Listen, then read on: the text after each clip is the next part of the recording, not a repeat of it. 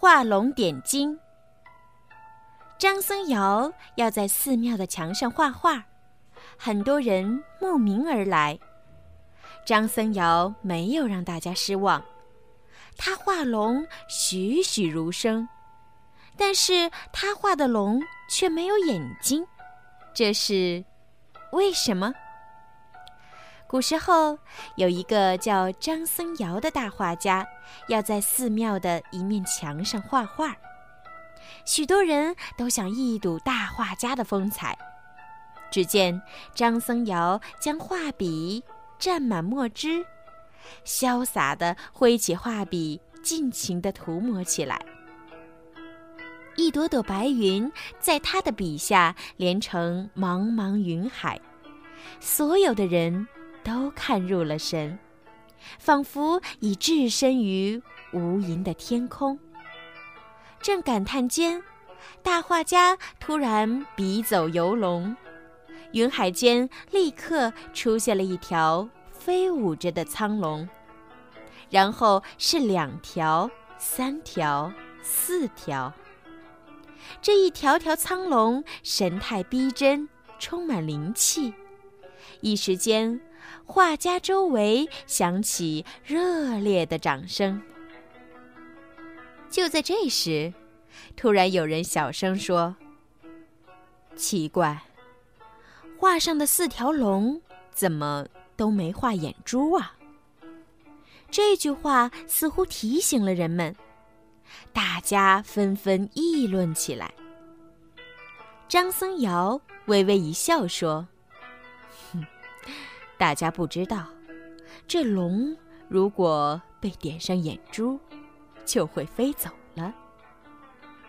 人们都不相信，要求张僧繇给苍龙点上眼珠。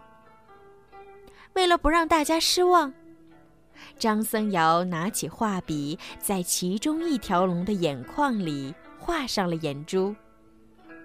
刹那间，天空风云翻卷，电闪雷鸣。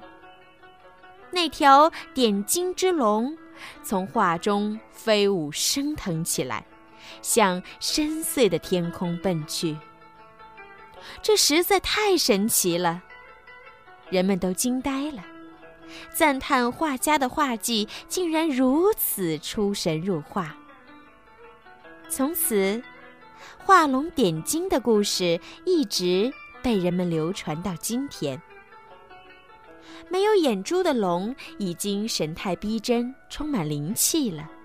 画上眼睛后，竟然飞上了天空。画中的龙变成了真龙，也许只是传说，但这也正说明了张僧繇画技的出神入化。好了，小朋友，今天的故事呀，就听到这儿了。希望你们可以喜欢今天小鱼姐姐为你们讲的故事哦。如果你们有什么想要对小鱼姐姐说的话，可以让爸爸妈妈帮助你们在评论区留上你们的留言。小鱼姐姐呢也会在评论里面找到最优质的点评，并且送上精美的礼物哦。赶快动动手指吧！还有啊，就是请家长们多多的帮小鱼姐姐转发。